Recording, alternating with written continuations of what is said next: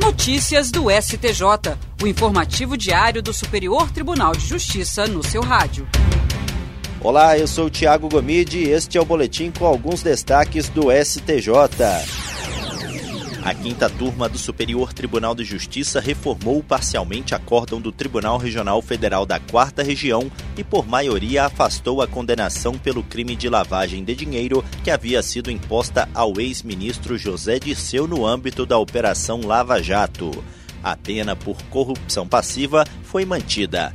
De acordo com o processo, Dirceu e o irmão Luiz Eduardo de Oliveira e Silva teriam recebido propina em esquema de corrupção que envolvia a assinatura de contratos milionários com a Petrobras. Para o colegiado da quinta turma do STJ, as condutas descritas pelo TRF4 para condenar Disseu pela lavagem de capitais, na verdade representaram mero desdobramento do delito de corrupção passiva na modalidade de recebimento de vantagem ilícita. Por isso, em vez da pena total de 8 anos e 10 meses fixada pelo Tribunal Regional para ambos os crimes em regime inicial fechado, os ministros confirmaram apenas a condenação pelo delito de corrupção passiva, mantendo, nesse caso, a pena estabelecida pelo TRF4 em quatro anos e sete meses de reclusão, porém em regime semiaberto.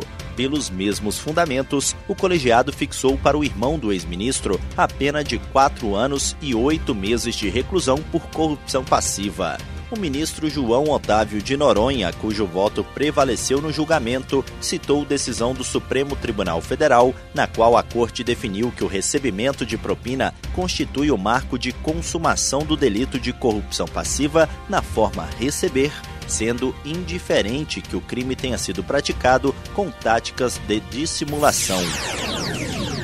A terceira turma do Superior Tribunal de Justiça decidiu que o prévio requerimento administrativo não é condição indispensável para o ajuizamento da ação de exigir contas, mas o interesse processual no caso pressupõe a existência de controvérsia entre as partes. Segundo o colegiado, com exceção das hipóteses previstas em lei, as contas serão prestadas na via extrajudicial. No caso analisado, um investidor ajuizou a ação para obter informações do banco sobre a destinação dos recursos aplicados por ele em contas relacionadas ao Fundo 157.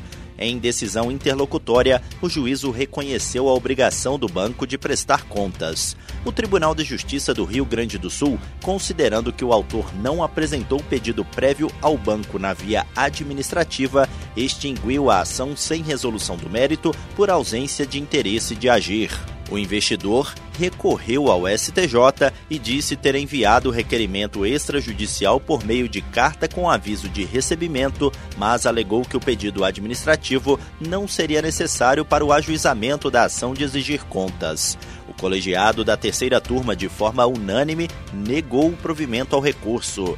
A relatora, ministra Nancy Andrighi, observou que no caso julgado, o autor apenas buscou saber quais investimentos foram realizados com seu dinheiro sem comprovar o pedido administrativo prévio, o que caracterizou a falta de interesse de agir e resultou na inexistência de lide e na impossibilidade de intervenção do Poder Judiciário.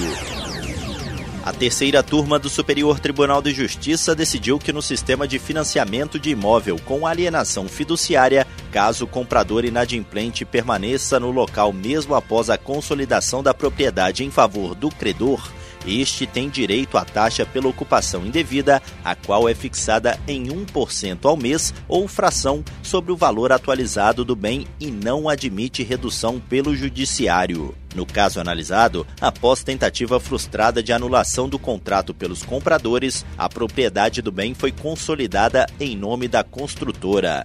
Apesar da decisão judicial desfavorável, os compradores permaneceram na posse do bem durante mais de um ano e meio. Em razão disso, o juiz de primeiro grau fixou a taxa de ocupação em 0,5% e não em 1%, como prevê a lei, por considerar que o consumidor ficaria em condição de excessiva onerosidade. A sentença foi mantida pelo Tribunal de Justiça do Distrito Federal e dos Territórios.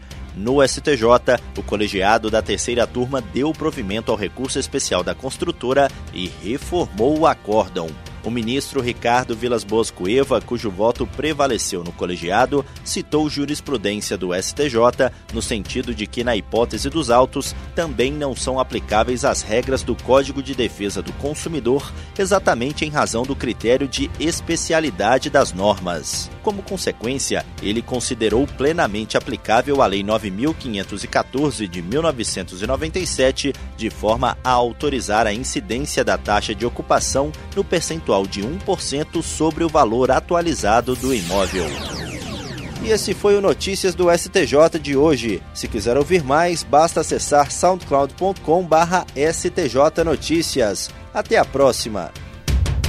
Notícias do STJ, uma produção da Secretaria de Comunicação Social do Superior Tribunal de Justiça.